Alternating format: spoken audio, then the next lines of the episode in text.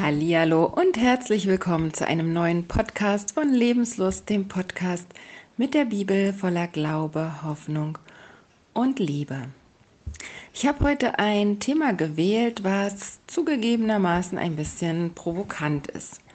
Denn dieses Thema äh, oder der Ursprung dieses, dieses Slogans, ich habe mitgemacht, der ähm, wird verwendet für Internetseiten, was äh, private Dokumentationszentren und Archive sind, wo ähm, Unrecht, begangenes Unrecht, was ausgesprochen wurde, also, also mündliches, mh, aufgezeichnet wird, wo also Menschen verunglimpft wurden, weil sie sich nicht haben impfen lassen und dergleichen mehr. Und ähm, es ist sicherlich wichtig, dass man seine Position immer wieder hinterfragt, nicht nur in Bezug auf Corona oder was, ähm, ja, was, was da das Thema war, sondern generell, was habe ich eigentlich gesagt? Und das ist ja gerade auch das äh, Thema in diesem Monat Elul, dass wir uns selbst da prüfen.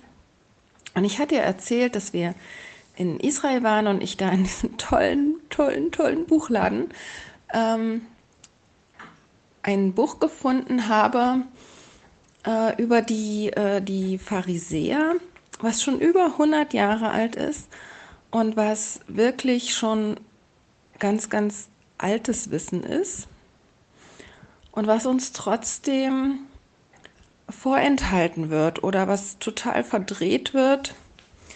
Und ähm, da ist mir aufgefallen, dass ich in einer Zeit, die lange, lange her ist, in einer Predigt, mich da selbst auch schuldig gemacht habe, dass ich äh, mit dem Finger auf Pharisäer gezeigt habe und da ein, ein Nichtwissen von mir gegeben habe, was ich einfach nur ungeprüft übernommen habe, gehört habe, was so christlicher Konsens war, den wir nicht geprüft haben.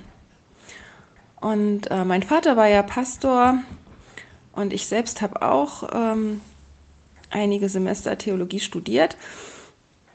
Und es, es war tatsächlich so, also ich habe ihn in den letzten Jahren dann vor seinem Tod, gerade die Monate, immer gefragt, warum habt ihr das nicht, nicht bemerkt, diese Ungereimtheiten oder das, in christlicher Lehre vieles nicht stimmt. Und er sagte zu mir, wir haben das so gelehrt bekommen. Und das ist ein großes Problem, dass wir Sachen gelehrt bekommen und sie nicht hinterfragen. Zum Beispiel gibt es eine tolle Schlachterbibel mit Kommentaren von John MacArthur. Und John MacArthur schreibt zum Beispiel Kommentare im äh, zweiten Timotheusbrief zum Beispiel, wo Paulus aufführt, wie schlimm die Zukunft wird und wie böse die Menschen.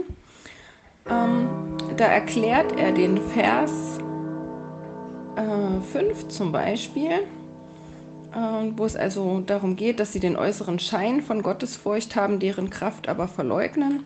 Und da schreibt er, Form bedeutet die äußere Gestalt oder das Erscheinungsbild, wie die ungläubigen Schriftgelehrten und Pharisäer so geht es den falschen Lehrern und ihren Anhängern nur um ihre äußere Erscheinung. Und wow, das ist schon echt heftig.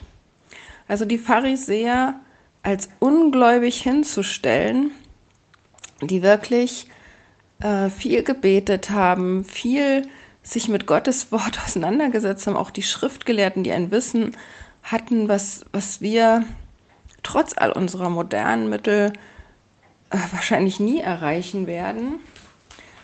Äh, das ist schon, schon heftig. Und so sind aber seine ganzen Kommentare. Also zum ersten Timotheusbrief kommentiert er zum Beispiel zum Vers 1, Vers 13. Paulus war weder ein abtrünniger Jude noch ein Pharisäer, der die Lehre Jesu klar verstanden hatte und ihn dennoch ablehnte.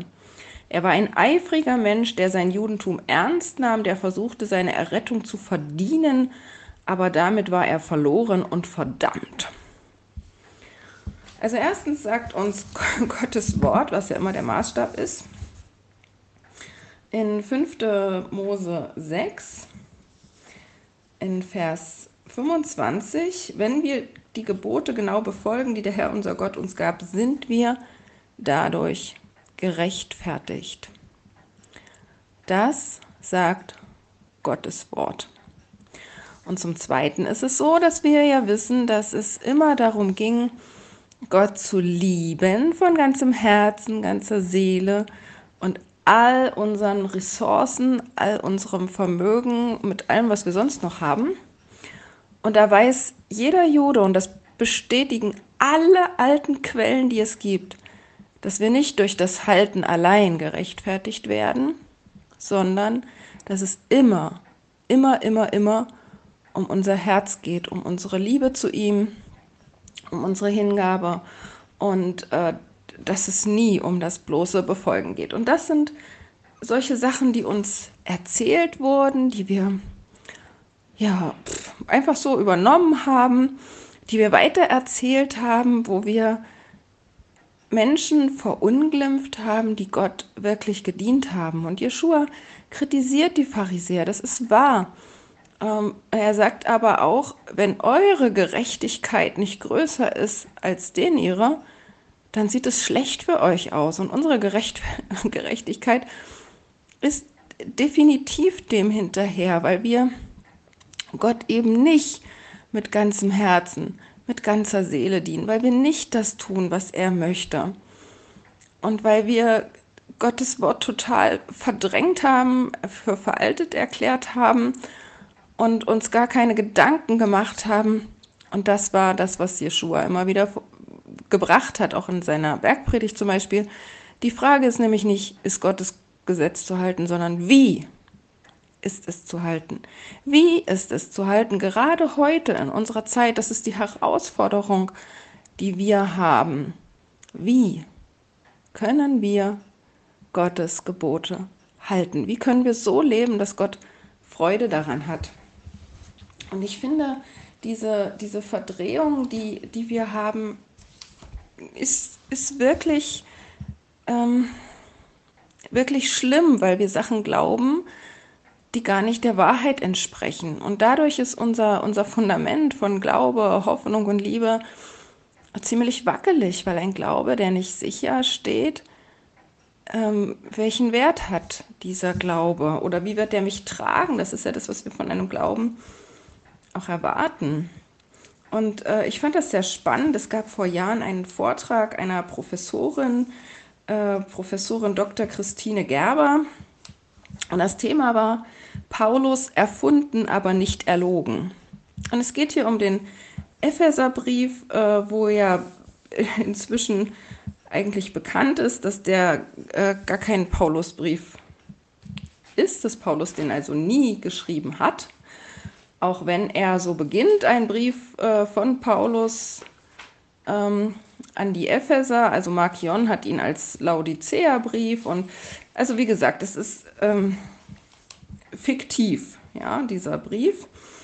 Und äh, in der Information zu dem Vortrag stand, dass die als Epheserbrief des Paulus im Neuen Testament überlieferte Schrift nicht von Paulus ist, ist Zitat äh, kommt dann noch ein bisschen weiter, aber ist kein Grund mehr zur Aufregung. Also das setzt sie jetzt schon mal voraus, obwohl ich wette, dass das in vielen Kirchen überhaupt nicht gelehrt wird. Da wird es immer noch als von Gott eingegebene Schrift bezeichnet und das ist einfach falsch und es ist auch gefährlich. Und ihr Vortragsschwerpunkt ist dann, dass es ein Unterschied ist, ob man den Text eben als äh, Fake sieht oder auf eine als auf Durchschaubarkeit angelegte Fiktion. Also es geht dann darum, ja, die, die haben das halt so bezeichnet, aber die wussten ja, dass wir das durchschauen wollen und die Botschaft ist doch äh, sicherlich so toll. Und auch auf der Webseite von Neutestamentlicher Repetitorium finden wir, was die Verfasserfrage angeht, können wir konstatieren, paulinisch ist der Epheserbrief nicht kommt ein Zitat. In der Verfasserfrage gibt es schon länger einen breiten internationalen und überkonfessionellen Konsens, dass dieser Brief nicht von Paulus stammt. Das heißt dann aber zeitgleich, was den Verfasser des Ephes vom Verfasser des Epheserbriefes wissen wir nichts. Über Schüler des Paulus zu spekulieren, die hier zur Feder gegriffen haben sollen, halte ich für reine Zeitverschwendung. Und das ist es letzten Endes auch. Wir wissen gar nicht, wer den geschrieben hat. Wir wissen nicht, wo der herkommt. Wir wissen überhaupt nichts über äh, den Autor selbst und betrachten es als Schrift Gottes. Und das betrifft übrigens auch den Kolosserbrief und viele andere. Und da ist immer die Frage für mich, warum? Warum wird gerade hier in Deutschland die Wahrheit nicht wirklich gelehrt? Warum kommt das in den Kirchen nicht endlich an, was wir hier an neuen Erkenntnissen haben, obwohl das ja auch schon alles Jahre lang bekannt ist? Aber man will einfach die lieben Schäfchen nicht beunruhigen, man möchte das Geld haben, man möchte, dass alles so schön weiterläuft. Aber was macht das mit unserem Glauben, wenn wir uns auf Dinge verlassen, die überhaupt nicht wahr sind, die überhaupt nicht sicher sind und wo Gottes Wort ganz andere Sachen sagt? Wir brauchen den Messias ohne Frage, aber nicht, damit er uns von dem Gesetz erlöst, was ein Segen ist, woran Gott sieht, dass wir ihn lieben. Und Jeschua zitiert doch am allermeisten aus dem fünften Buch Mose und gerade dieses Buch zerstampft so manche Theologien, die wir hier behaupten, in Grund und Boden. Weil wir daran sehen, dass das alles, was uns erzählt wird, nicht wahr ist. Wir lesen im fünften Buch Mose eben das, was wir hier gesehen haben, dass Gott uns dadurch rechtfertigt. Wir lesen hier, dass dieses Gesetz auf ewig angelegt ist. Wir lesen hier, dass dieses Gesetz auch dann zu halten ist, wenn sie im gelobten Land sind. Wir wissen, ähm, dass Gott sagt hier, niemand, der diese Warnung hört, soll sich einreden, es wird mir schon nicht schaden, wenn ich die Gebote Gottes nicht beachte. Und Gott sagt hier, das würde seinen Untergang bedeuten. Auch wenn wir heute sagen, das ist alles abgeschafft. Äh, wir vertrauen hier auf Paulus, der uns sagt, das Gesetz ist ein Fluch und so weiter. Gottes Wort sagt genau das Gegenteil. Und wir können uns auf Paulus nicht verlassen, weil wir überhaupt nichts wissen über viele dieser Briefe, weil wir die Verfasser überhaupt nicht kennen.